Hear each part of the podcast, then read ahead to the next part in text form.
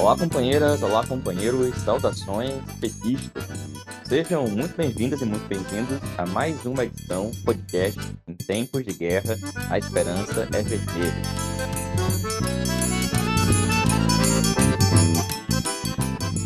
A edição de hoje aí entre quinta-feira, dia 19, sexta, dia 20, e fala sobre a reunião do Diretório Nacional do PT, ocorrida segunda-feira, também comentários dos companheiros e companheiras sobre o Congresso da Central Única dos Trabalhadores, a CUT, que começa exatamente no dia de hoje.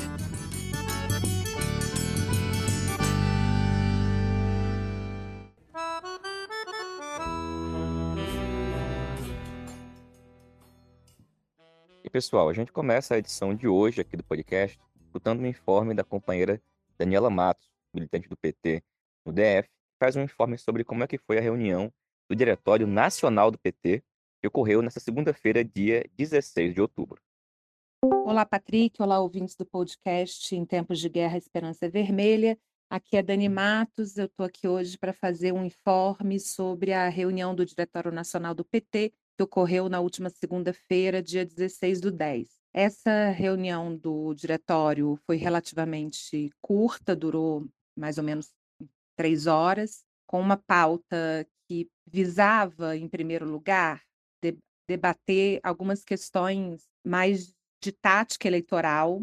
Em primeiro lugar, um, uma votação sobre um recurso de uma resolução aprovada na Executiva Nacional do PT, que pretendia acabar praticamente com as prévias nas eleições de 2024 para prefeito, assegurando que dois terços dos diretórios municipais poderiam aprovar um nome e a não realização das prévias, o que vai de encontro, que confronta o estatuto partidário. E também tirar a posição do PT na Federação Brasil da Esperança acerca da proposta de candidaturas natas à prefeitura em 2024. Tinha também uma questão de substituição de dirigentes na federação e uma série de informes. Nos dias que antecederam a reunião do diretório, depois dele convocado, uma série de, de dirigentes que articularam o debate e a importância de debater a questão da Palestina. Então, esse debate de Israel e Palestina entrou na pauta, mas, apesar disso, apesar da importância e de ser fundamental esse debate e a resolução tirada, não houve debate sobre a conjuntura nacional e internacional lato sensu, quer dizer, mais uma vez, a gente reúne o Diretório Nacional, a instância principal do partido, e não debate a conjuntura, a situação do governo, a situação no mundo. Bom, o primeiro ponto de pauta foi a deliberação sobre esse recurso sobre a resolução da SEM. 47 membros do diretório votaram contra o recurso e 36 votaram pelo recurso, ou seja, mais uma vez, o Diretório Nacional do PT atropela o estatuto partidário e aprova novidades casuísticas e antidemocráticas, dessa vez garantindo que dois terços do Diretório Municipal podem optar pela não realização de prévias para a prefeitura. É, nessa votação, que ganharam e novamente ganharam sem dois terços, sem maioria qualificada do diretório, uh, votaram contra esse recurso apenas a CNB, o Avante e o Socialismo em Construção, que foi exatamente as correntes que votaram por isso na executiva. Contra esse, a favor do recurso, na verdade, e contra essa mais essa quebra do estatuto, votaram diversas correntes políticas. Vocês podem ver que a diferença foi só de 11 votos. Então, estávamos nós da articulação de esquerda, a democracia socialista, a MS, a RS, OT, EPS, Novos Rumos, MPT e duas chapas que participaram do último PED nacional, que é uma que chama Redes e Ruas e uma que foi que é montada muito a partir do Distrito Federal, mas também de uma articulação sindical nacional. É, então nós fomos derrotados mais uma vez e sem respeitar o que o estatuto exige, a, a, a, maioria tem que ser qualificada e de novo, passaram por cima do estatuto e da democracia interna partidária.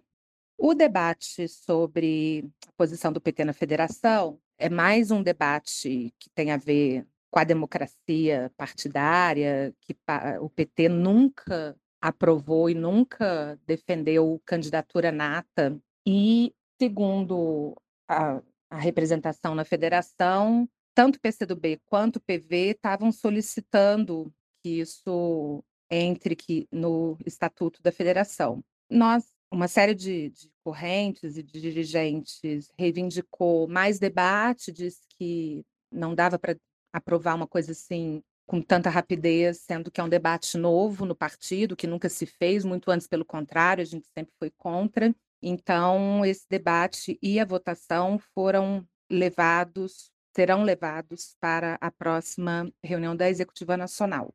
Bom, depois disso, a gente fez o debate sobre Israel e Palestina. Na verdade, teve alguns informes de ministros e deputados sobre uma reunião que teria que aconteceu na parte da manhã com o Lula sobre votação na Câmara, pauta econômica, mas também um informe detalhado sobre a situação da Palestina, sobre o papel e o protagonismo que o Lula tem obtido no debate internacional em relação a isso, a questão do corredor humanitário, a atuação no Conselho de Segurança da ONU, é, a ação de repatriação de brasileiros, que tem sido muito acertada e muito olhada pelo mundo inteiro, vamos dizer assim, né, monitorada por todos os países, porque o Brasil foi o primeiro país do mundo que conseguiu montar uma, uma operação de retirada dos seus nacionais, que tem uma base de operação na Itália, mas que a partir daí traz de volta para o Brasil e para uma série de cidades, né?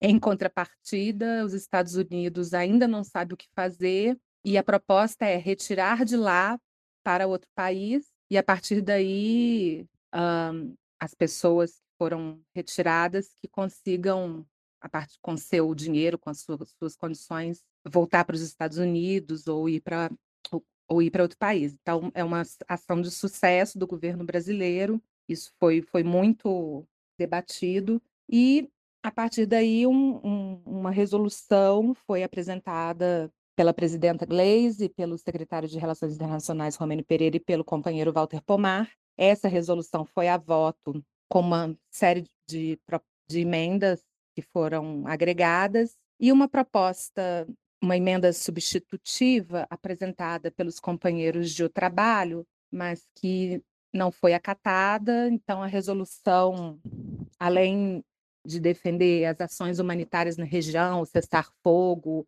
defendem, assim como o governo brasileiro, a maioria das organizações palestinas, a solução ainda de dois estados e estabelece uma posição muito dura contra as ações que o Estado racista o Estado de Israel tem cometido contra o povo palestino. Por fim, uma série de informes foram feitos sobre reuniões que vão acontecer no próximo período. Eu acho que é importante destacar o período de 7, 8, 9 de dezembro em Brasília, dia 8 e 9 ocorre a Conferência Eleitoral Nacional do PT e e a direção nacional ainda está tentando garantir uma série de condições de alojamento, de participação, mas concomitante com a conferência, uma série de reuniões vão acontecer. É, tem um encontro nacional de cultura no dia 7, tem uma reunião sindical nacional no dia 9. Então, é importante que as companheiras e os companheiros acessem o site, o sítio do PT Nacional e acompanhe os informes e também a inscrição para essa conferência nacional. É isso, Patrick. Abraço, pessoal. Tchau, tchau. Valeu, Dani. Obrigado, companheira. E, pessoal, a resolução que a Dani mencionou, aprovada na reunião do DN de segunda-feira, está disponível no site do PT Nacional, pt.org.br, e possui o seguinte conteúdo, abre aspas. O Diretório Nacional do PT reunido no dia 16 de outubro de 2023, aprovou a seguinte resolução sobre a situação na Palestina e Israel. O PT apoia, desde os anos 1980, a luta do povo palestino por sua soberania nacional, bem como a resolução da ONU pela constituição de dois Estados nacionais. o Estado da Palestina e o Estado de Israel, garantindo o direito à autodeterminação, soberania, autonomia e condições de desenvolvimento com economia viável para a Palestina, buscando a convivência pacífica entre os dois povos. O PT historicamente mantém relações partidárias unicamente com a Organização para a Libertação da Palestina, OLP, assim como a Autoridade Nacional Palestina sediada em Ramallah. O PT condena, desde sua fundação, todo e qualquer ato de violência contra civis, venham de onde vierem. Por isso, condenamos os ataques inaceitáveis, assassinatos e sequestros de civis cometidos tanto pelo Hamas quanto pelo Estado de Israel, que realiza, neste exato momento, um genocídio contra a população de Gaza por meio de um conjunto de crimes de guerra. O PT parabeniza os esforços empreendidos pelo governo brasileiro, sob a condução do presidente Lula, voltados à repatriação rápida de brasileiros na região do conflito e pelo acesso à ajuda humanitária na região da faixa de Gaza, com a retirada dos bloqueios impostos por Israel que impactam diretamente a população civil, além do pronto restabelecimento do fornecimento de água, energia elétrica, alimentos, medicamentos e combustíveis na região, bem como a defesa da imediata libertação dos reféns civis israelenses. O PT manifesta apoio à atuação do Brasil, inclusive no Conselho de Segurança da ONU, em linha com a tradição diplomática brasileira, em prol de um cessar-fogo imediato e pelo cumprimento das resoluções da ONU, especialmente as que garantem a existência do Estado da Palestina e uma relação pacífica com Israel. PT alerta contra os riscos de uma escalada do conflito. O mundo não precisa de mais guerras, o mundo precisa de paz. O PT convoca a sua militância a participar das atividades de defesa da paz em defesa da solução dos dois estados, Palestina e Israel, e em defesa dos direitos do povo palestino a uma vida pacífica e com soberania nacional. Diretório Nacional do PT, Brasília, 16 de outubro de 2023. Bom, pessoal, essa foi a leitura da resolução aprovada, está disponível no site do PT. Já existem outras posições, inclusive devido à resposta dada pelo embaixador de Israel no Brasil sobre a resolução do PT. Bom, desde segunda-feira, todos têm acompanhado, o conflito tem escalado, inclusive com um ataque cruel, bárbaro, desumano contra um hospital na faixa de Gaza, com cerca de 500 mortos. Em todo o mundo tem ocorrido manifestações muito importantes em defesa da paz e do povo palestino. Na próxima edição, tanto do podcast como do antivírus, nós continuaremos falando desse assunto. Viva a Palestina livre, viva a defesa da paz. E condenamos os ataques criminosos, genocidas promovidos pelo Estado de Israel. Bom, pessoal, no dia de hoje, quinta-feira, a gente está gravando esse áudio, está começando o Congresso da Central Única dos Trabalhadores, a CUT. Ao longo dos últimos dias, nós conversamos com alguns companheiros e companheiras que, nesse momento, estão lá no Congresso, na abertura do Congresso, vão estar envolvidos no processo até o próximo fim de semana. E alguns companheiros e companheiras nos enviaram comentários preliminares sobre o Congresso da CUT. Na próxima edição, a gente também vai falar um pouquinho mais do resultado do Congresso. Mas hoje a gente começa ouvindo um áudio e um comentário da nossa companheira Jandira Uerrara, que atualmente é integrante da Executiva Nacional da CUT. Oi, Patrick e todas as pessoas que ouvem o podcast Em Tempos de Guerra, a Esperança é Vermelha. Bom, nós vamos falar hoje sobre o 14º CONCUT, Congresso Nacional da Central Única dos Trabalhadores e das Trabalhadoras, que acontecerá de 19 a 22 de outubro em São Paulo e vai reunir aproximadamente 1.800 delegados e delegadas de todo o Brasil. Mas o processo congressual, com discussão na base, ou seja, no sindicato, teve início no dia 8 de maio e se estendeu até 25 de junho. Nesse período, as bases sindicais tiveram acesso ao texto base, Luta, Direitos e Democracia que Transformam Vidas, debateram o texto base, puderam fazer emendas diretamente nos sindicatos e elegeram os, os delegados e delegadas tanto para o CONCUT, Congresso Nacional da CUT, como para os SECUTs, os congressos estaduais da CUT. Para o Congresso Nacional da CUT, foram eleitos e eleitas delegados e delegadas dos sindicatos filiados em dia com a central em todo o país, na proporção de um delegado ou delegada para cada 1.500 associados. Destacando ainda que é, 30% de delegados e delegadas, independente da categoria profissional, devem ser de mulheres.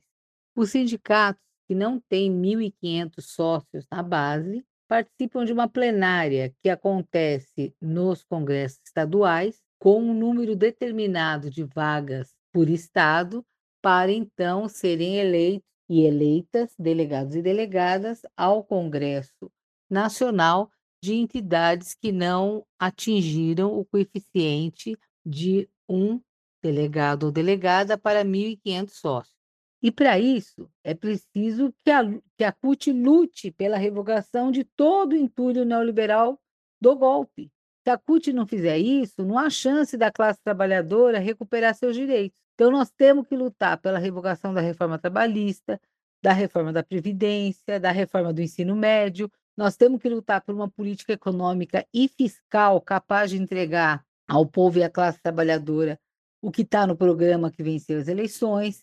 Nós precisamos destruir as travas neoliberais que impedem o desenvolvimento e, e o bem-estar né, do povo brasileiro.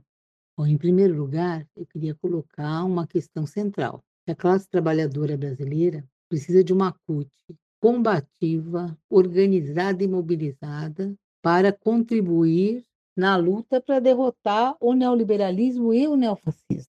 Entre 17 de julho e 28 de agosto, foram realizados congressos estaduais da CUT em todos os estados e no Distrito Federal, porque é o movimento sindical organizado, são as forças populares organizadas que são capazes de derrotar o neofascismo e o liberalismo. Portanto, é preciso um período de fortalecimento das organizações da classe trabalhadora e do movimento sindical, porque nós precisamos recuperar e ampliar direitos, salário, emprego, políticas sociais abrangentes. Isso é fundamental para vencer tanto o neofascismo quanto o neoliberalismo. Mas para isso, será preciso vencer os neoliberais que estão dentro e fora do governo Lula. Porque as forças neoliberais de direita que compõem e disputam o governo, a chamada Frente Ampla, é vista como o único instrumento capaz de derrotar a extrema-direita. No entanto, ao ceder a essa agenda neoliberal para manter essa frente unida, isso pode produzir exatamente o efeito contrário e fortalecer a extrema-direita e o chamado bolsonarismo. Então, antes de mais nada, o um entendimento de nós temos um governo que está em disputa e caberá a nós, do movimento sindical, do movimento popular, atuar para mudar a correlação de forças a favor da classe trabalhadora. Então, a gente, ao mesmo tempo que deve apoiar as medidas do governo que devolvam direitos, que combatam privatizações, nós precisamos disputar os rumos do governo quando prevalecem preceitos neoliberais, né, para agradar a Faria Lima. E um exemplo disso é o novo arcabouço fiscal, e os limites né, desta primeira fase da reforma tributária, que promete muito e entrega muito pouco para dar conta da retomada das políticas sociais, de infraestrutura e do desenvolvimento. No entanto, não será no 14º Concute que estas definições políticas, né, estratégicas, fundamentais para o fortalecimento do sindicalismo classista, cutista, deve acontecer é, é, toda a discussão que tem sido feita até agora e as próprias linhas né, que estão, é, as linhas de orientação que estão no, no texto base, quer dizer, não indicam para esse caminho, né? Então, pouco se faz uma, uma articulação entre o neofascismo e o neoliberalismo, né, como faces de uma mesma moeda e que se retroalimentam, né? As coisas são vistas de uma forma apartada. E essa falta de articulação entre o neoliberalismo e o neofascismo, quer dizer, nos coloca né, é, numa posição de não conseguir é, orientar as lutas adequadamente.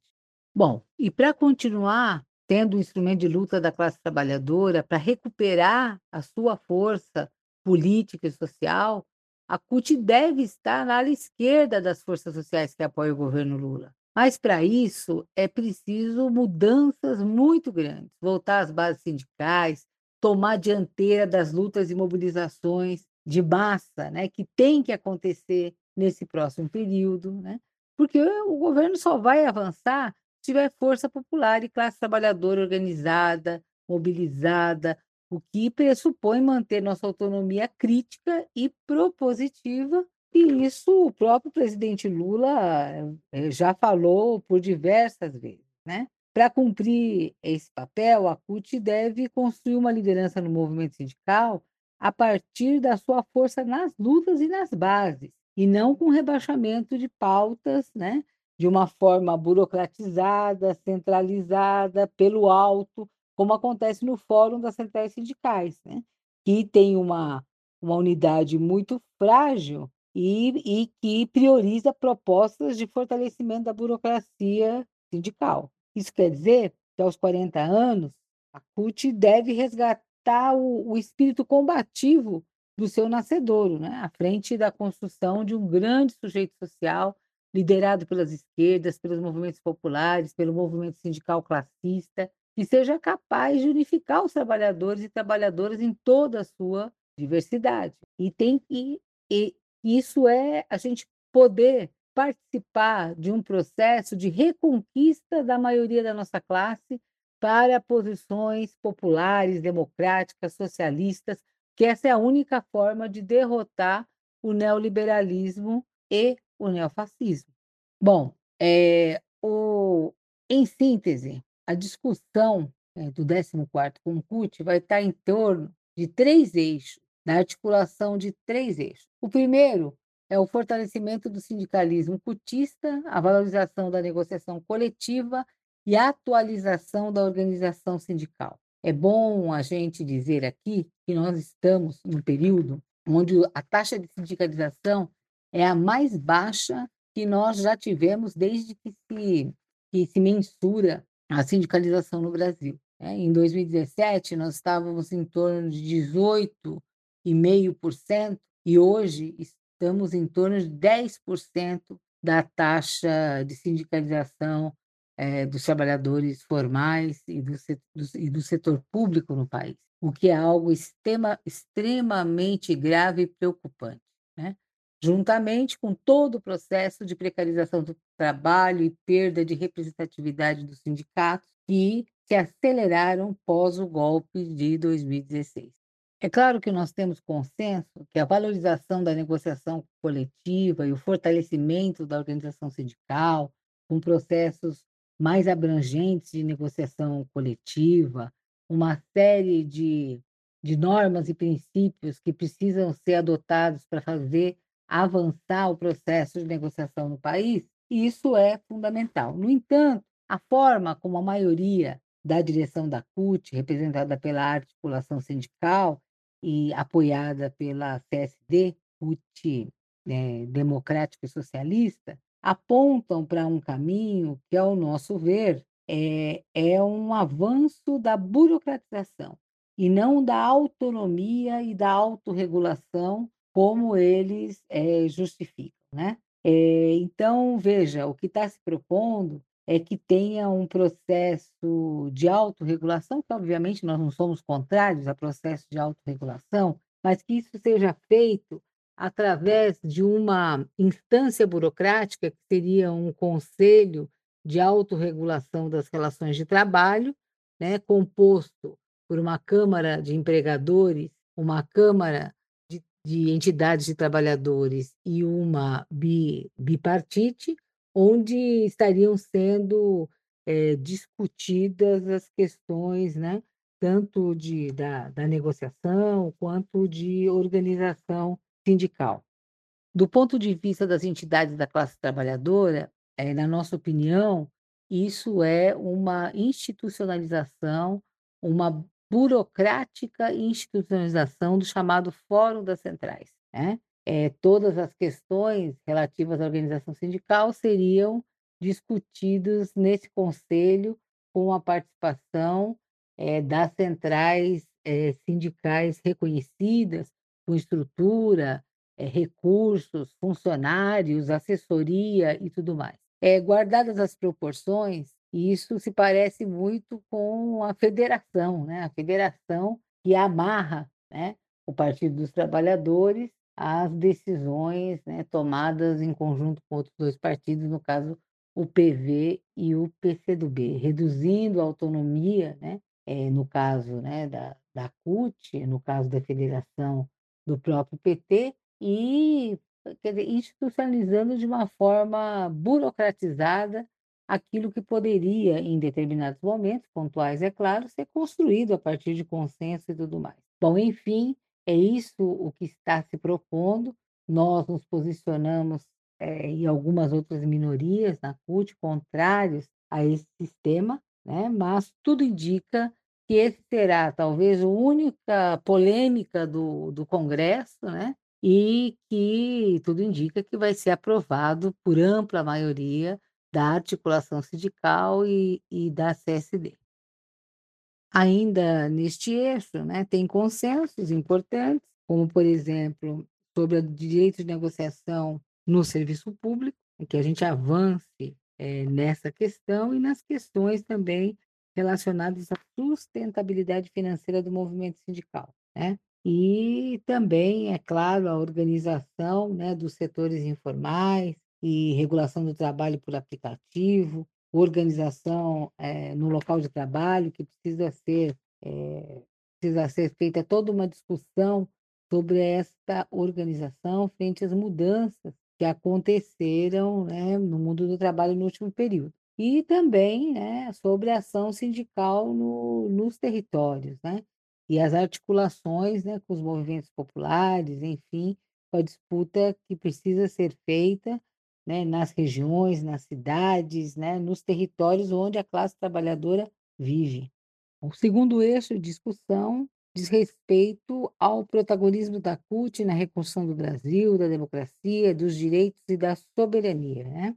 Bom, é, é identificado aqui como um dos principais desafios hoje esse, a disputa política e ideológica né, no interior da classe trabalhadora, né, e o apontamento de que o sindicalismo ocultista tem que intervir nesse processo, é, estreitando as suas relações com os movimentos populares em ação de mobilização e também a defesa né, da punição daqueles que tiveram participando das ações é, do 8 de janeiro, né?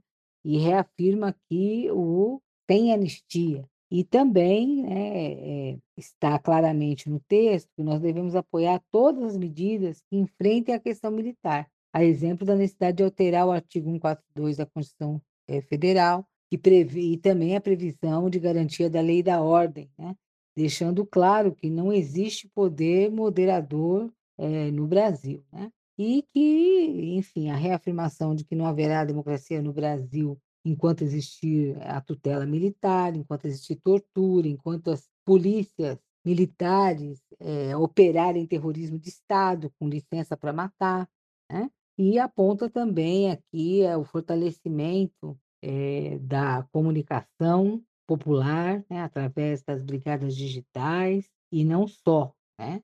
Também é um trabalho mais articulado é, é, contra a discriminação de gênero, combate ao racismo, contra a violência doméstica e o feminicídio, contra o extermínio da população negra e da juventude pobre nas periferias, ampliação né, do, dos direitos humanos fundamentais e democratização das políticas públicas. Né? Veja, nesse eixo não, não há divergências né, no conteúdo é, que está colocado, mas o que carece o texto que carece orientação é do que fazer concretamente, né, de ações concretas, imediatas, para que se leve a cabo essa, essa, é, o, o, enfrentamento a essas questões né, que estão bem colocadas né, no texto.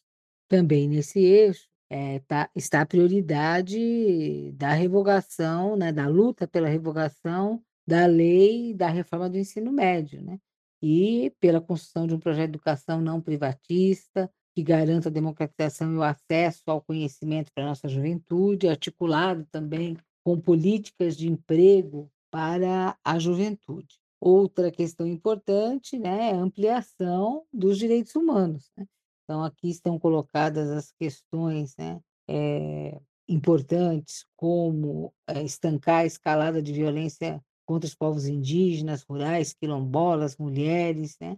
violência política, racismo, perseguição aos LGBTQIA+, os ataques aos direitos das pessoas com deficiência e o enfrentamento à violência policial na sua, na sua estrutura, né? da, da violência estrutural que existe nas polícias, e aí nós temos a questão da desmilitarização como um eixo central. É, outra questão importante também é a, a campanha pela aprovação do projeto de lei 572 de 2022, que cria o Marco Nacional sobre Direitos Humanos e Empresas, que estabelece diretrizes em relação à atuação das empresas multinacionais e transnacionais no Brasil. Né?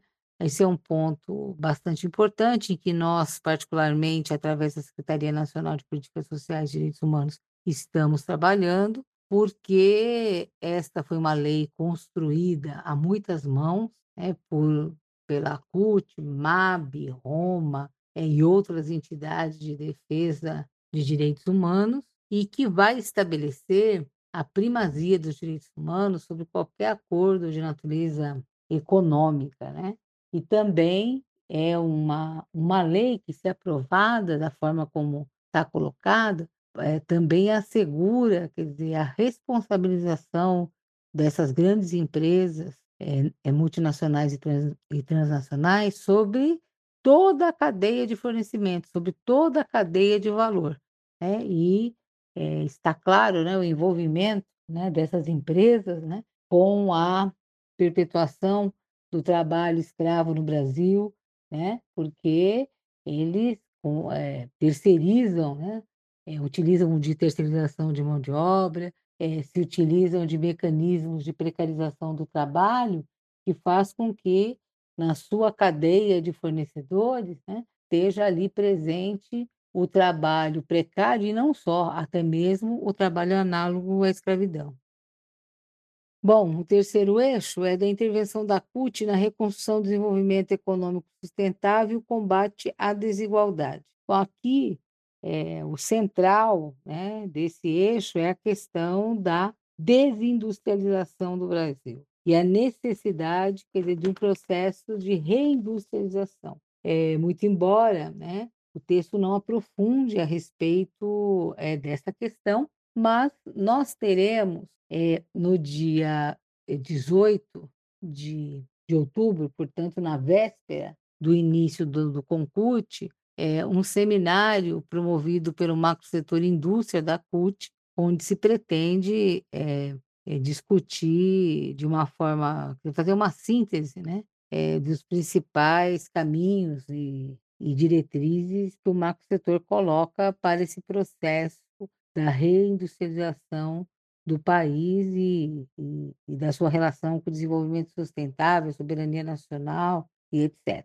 Bom, também aqui tem a discussão da reforma tributária, né? E, e esperando uma segunda etapa onde é, se vá além né, de uma reforma que, que privilegiou é, a questão do, do consumo né, e, do, a, e da tributação do consumo, e agora a gente parta para aquilo que realmente po pode é, fazer com que os ricos paguem imposto desse país, né? conforme inclusive foi prometido na campanha, ou seja, uma reforma tributária que agora é, reestruture a questão é, da taxação do capital, das grandes fortunas, enfim, da renda e da propriedade, né? porque até o momento continua nas costas da classe trabalhadora é, o, o, o pagamento de impostos no nosso país.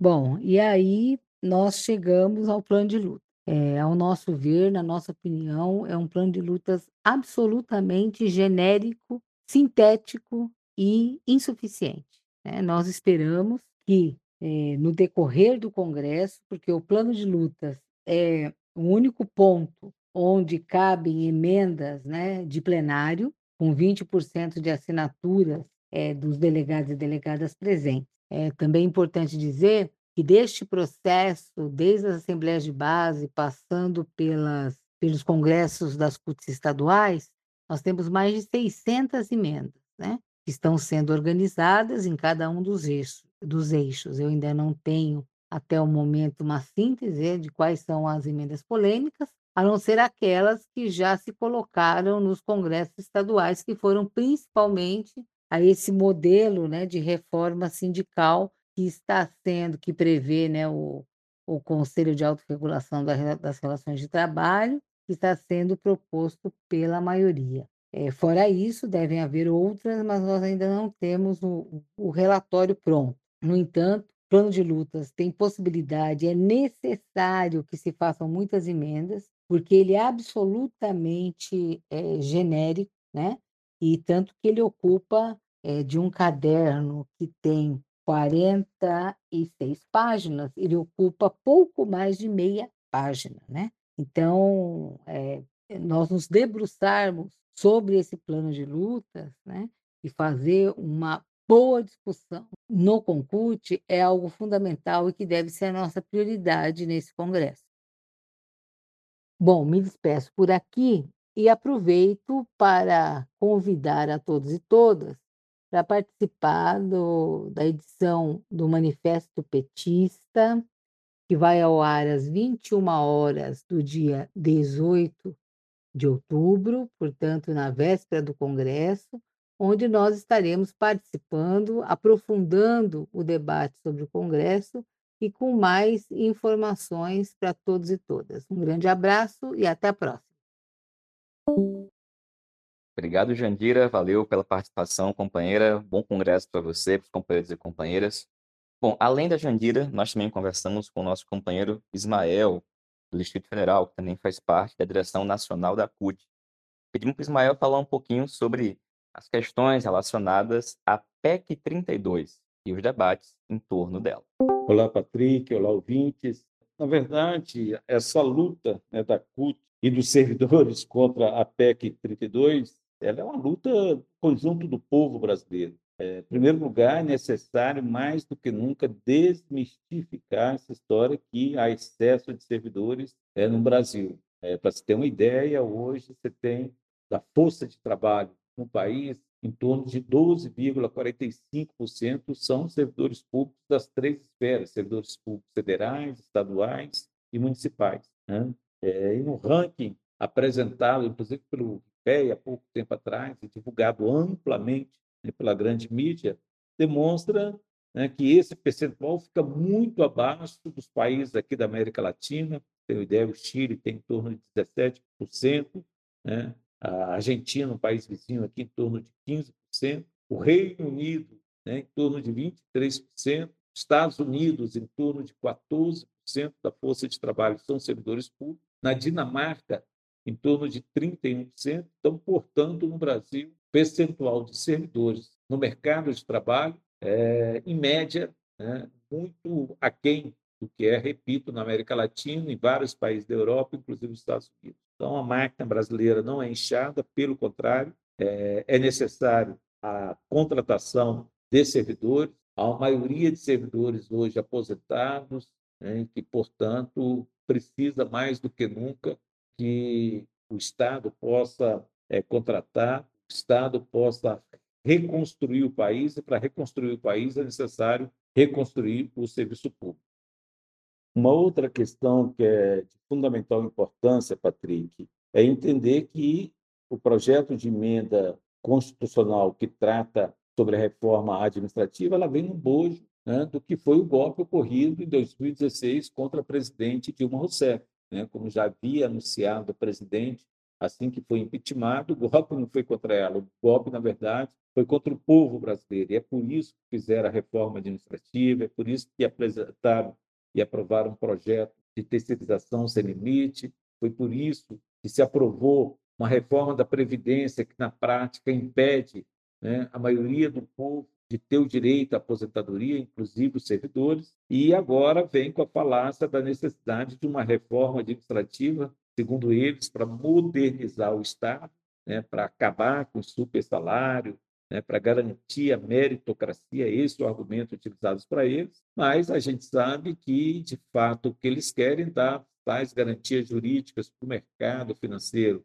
das garantias jurídicas para aqueles que financiaram o golpe. Né? E essa foi uma agenda que foi derrotada. Uma agenda, né, o governo Lula, ao ganhar a eleição, ao ter a maioria do, de votos da população brasileira, o povo brasileiro negou essa agenda, essa agenda de destruição do serviço público, né, que tem no centro a PEC 32. É, então, é, é importante a gente frisar aqui que a emenda constitucional 32, a reforma administrativa, interessa aqueles que financiaram o golpe, interessa aos grandes empresários, aos banqueiros, e não há não, não, não, não projeto né, que interessa a maioria do povo brasileiro.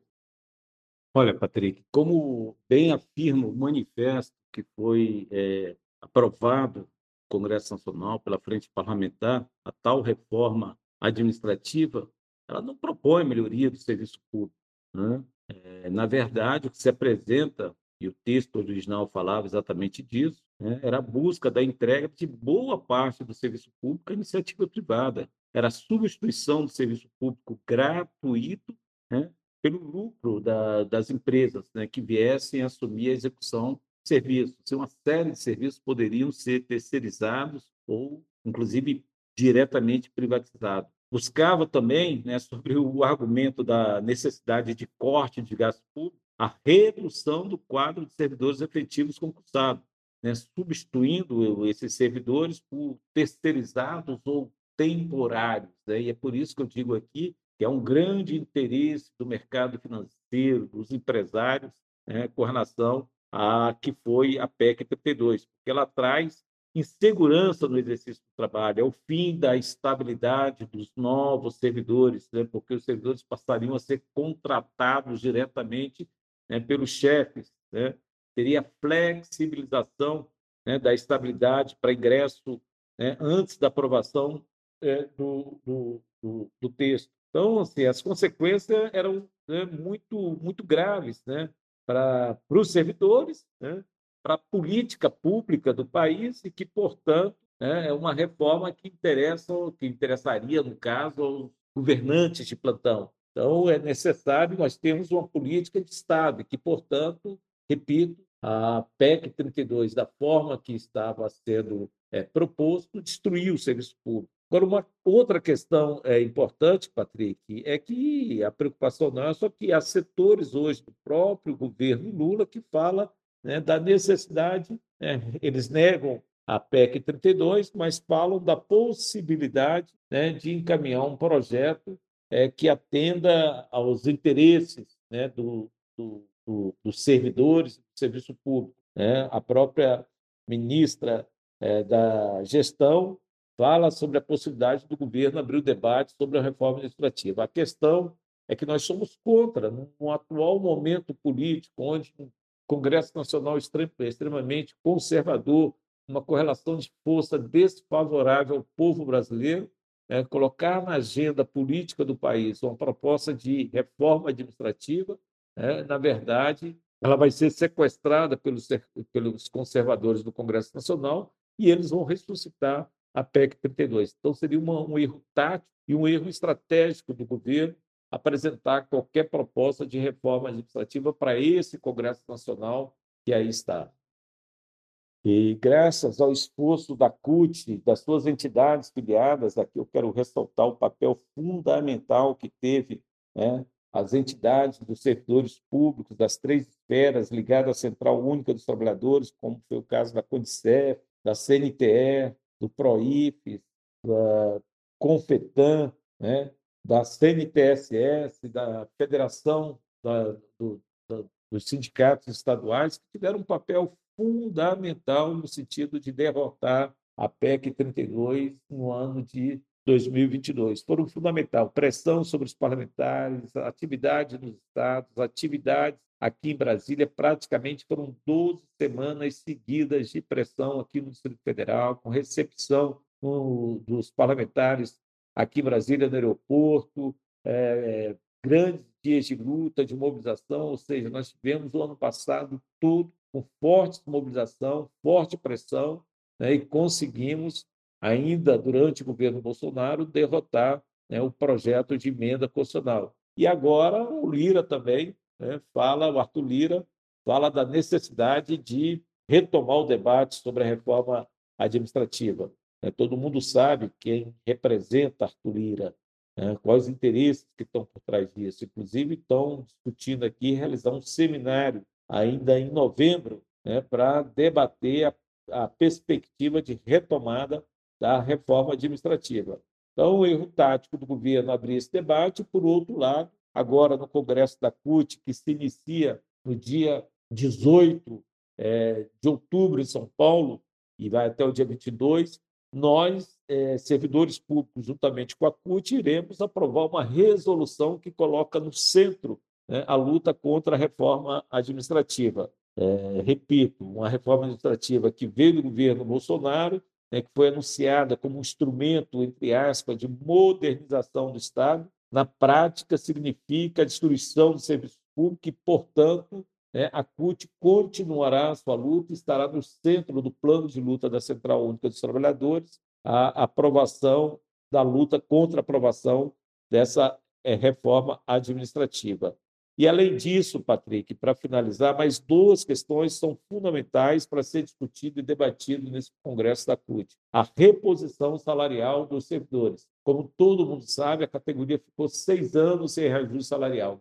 Neste ano, nós conseguimos 9% de reajuste linear para todos os servidores. Mas o problema é que para 2024 né? No orçamento, praticamente não existe é, estimativa de, de, de, Aliás, há um percentual de 1,5 bilhões previsto é, para demanda dos servidores, aí inclui aumento, benefício, reestruturação de carreiras, portanto, significa um pingo d'água no oceano. Então, é necessário que o governo né, aumente os recursos previstos na LDO, Lei de Diretriz Orçamentária, que vai ser aprovado em dezembro, né, mas o que está previsto para é, gasto com servidores tem a ver né, com o que foi aprovado o, o, no arcabouço fiscal, né, o arcabouço fiscal. E por isso nós éramos contra né, aquele arcabouço fiscal da forma como foi apresentado já pelo ministro da Fazenda, que foi piorado, né, modificado na Câmara dos Deputados e que prevê poucos recursos para é, reestruturação do serviço público, para recuperação do serviço público. Então, uma luta dos servidores ainda nesse segundo semestre, que vai estar na agenda da CUT, é garantir recursos para a recomposição das perdas salariais dos servidores, que está em torno de 40% a 53% é, para recompor a inflação desse período. E, por último, garantir né, que a regulamentação da 151, ou seja, a Convenção 151 da OIT no Serviço Público, que trata da negociação é, com os servidores públicos. Como todo mundo sabe, os servidores têm o direito à greve, têm o direito à sindicalização, mas ainda não têm o direito a fazer a negociação coletiva. O governo encaminhou, o governo federal encaminhou um grupo de trabalho para pensar uma proposta de regulamentação dessa matéria, mas para além da regulamentação no serviço público federal, é necessário uma gestão do governo federal para que os estados e municípios também regulamentem essa matéria. Então, portanto, é essa luta né, que está no centro do debate do Congresso da CUT, que eu tenho absoluta certeza que a Central Única dos Trabalhadores irá né, levantar essa bandeira junto com os servidores, junto com o povo brasileiro, defender o serviço público contra a PEC 32, pela regulamentação da negociação coletiva no serviço público e garantir os recursos necessários para reconstruir o país a partir de 2024. Valeu, Ismael. Obrigado, companheiro.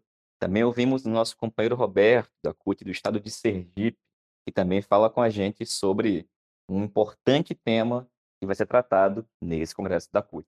Veja, é, em 2019, o 13º Concut aprovou que no processo de organização é, da Central Única dos Trabalhadores é, deve estar representando os trabalhadores informais. Então, esse foi um avanço do nosso atendimento, até porque, historicamente, a CUT sempre representou os trabalhadores formalizados, carteira assinada ou concursado. Então, isso foi um avanço significativo na, na, na deliberação do Congresso da Central. Evidentemente que a pandemia da Covid-19 acabou dificultando esse processo de organização. Eu, eu acho que foi um, um empecilho bastante é, significativo, mas a, nós, a CUT Sergipe, é, nós começamos esse processo organizativo dos trabalhadores. Hoje nós já estamos organizando trabalhadores do é, artesãos, trabalhadores da pesca, trabalhadores da, da, da mangaba, trabalhadores da agroecologia, trabalhadores de aplicativo, né, especialmente o pessoal do mototáxi, é, moto, moto entrega e moto aplicativo, é, trabalhadores terceirizados, que é uma outra, uma outra pauta importante de representação sindical, é, uma vez que a terceirização é, é, é, é combatida né, pela central. Então, o problema é, se, o, se, o, se o sindicato, a central, não representar os trabalhadores terceirizados, inclusive para ter condições salariais e de trabalho iguais aos trabalhadores formalizados das empresas, isso acaba deixando os trabalhadores em situação extremamente vulnerável de direito. Então, são questões que nós entendemos cruciais e que foram apontadas no 13º Concute sobre a importância a necessidade da CUT poder representar esse conjunto da classe que estão é, em condições precárias de trabalho e sem representação sindical né, de entidades de entidades. Então, nós entendemos que esse processo de organização dos trabalhadores informais é, gerou uma pauta de reivindicação para a Central Única dos Trabalhadores importante, né, que é a pauta dos direitos, a pauta previdenciária, né, e também essa pauta da política pública, uma vez que os trabalhadores informais, que um outro, nós também estamos né, representando associações das pessoas em situação de rua, isso passa tanto as pessoas em situação de rua quanto os trabalhadores informais, é, passa pela necessidade da economia solidária. Né? Economia solidária e que ela passa também pela importância de política pública. Então, a gente entende que a CUT precisa agora, no 14º CONCUT, reafirmar né, a deliberação do Congresso anterior, colocando a necessidade e a importância é, da central representar esse conjunto da classe e, ao mesmo tempo, é, apontar sobre a necessidade organizativa dos trabalhadores, desses trabalhadores. Né? Nós entendemos que a CUT Sergipe avançou nesse processo de representação, mas isso não ocorreu no Brasil inteiro. Então, a gente continua, de forma geral, ainda é, representando esses trabalhadores formalizados, né? são trabalhadores que têm que tem de fato um processo de salários pré-definidos já e que isso ajuda no financiamento sindical. Os trabalhadores informais, é, eles têm esse problema da renda, isso dificulta bastante o funcionamento das entidades, daí a importância da solidariedade é, sindical, onde os sindicatos dos trabalhadores formalizados poder ajudar e apoiar a luta desse conjunto de trabalhadores e trabalhadoras, e, e, e, que a Central Única dos Trabalhadores lute no sentido de for, fortalecimento da economia solidária, de modo a construir um processo efetivo de política de trabalho e renda. Essa é uma outra crítica que é feita à Central Única dos Trabalhadores por parte desses trabalhadores informais organizados em associações, é, que a, a Central, a CUT, representa apenas é, e nos seus documentos, isso é muito forte da CUT, a defesa apenas do emprego e da renda. Né? E eles entendem que eles não querem emprego, eles querem trabalho e renda. Então, a, e isso passa pelo fortalecimento da economia solidária, tanto na questão do apoio à produtividade, quanto na questão do apoio por parte do Estado da compra dessa produtividade com política pública. Isso ajuda não só é, o desenvolvimento da economia, como também é, a, o fortalecimento das políticas sociais, especialmente aquelas pessoas que estão em situação de vulnerabilidade social, que vão ter acesso aos produtos da economia solidária produzidas por esses trabalhadores e trabalhadoras. Então, é uma rede, uma cadeia que acaba sendo construída caso entre na agenda de luta da Central Única dos Trabalhadores a defesa desse conjunto da classe nós deliberamos que vamos representar. Agora falta nós avançarmos e, além de representar, nós precisamos construir política pública para, de fato, inseri-los né, na, na, é, no processo de, de, de trabalho e renda e, ao mesmo tempo, construir política pública para estender essa, eh, essa produção da economia solidária para o conjunto de trabalhadores e trabalhadoras em situação de vulnerabilidade. Esse é um cenário, de fato, que ainda o conjunto é, é, do movimento sindical brasileiro precisa compreender a importância de representar e que essa questão não fica apenas no discurso, mas na ação efetiva.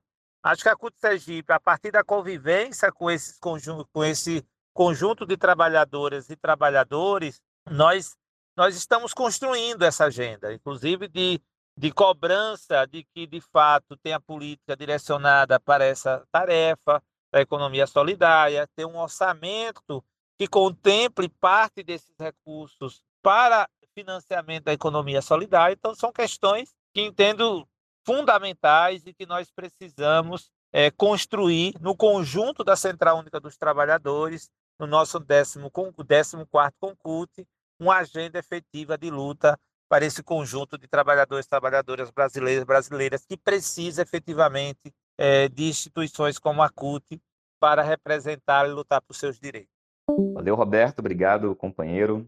Pessoal, na próxima edição do podcast, a gente vai continuar falando sobre o Congresso da CUT, a situação na Palestina e Israel, bem como no próximo programa Antivírus.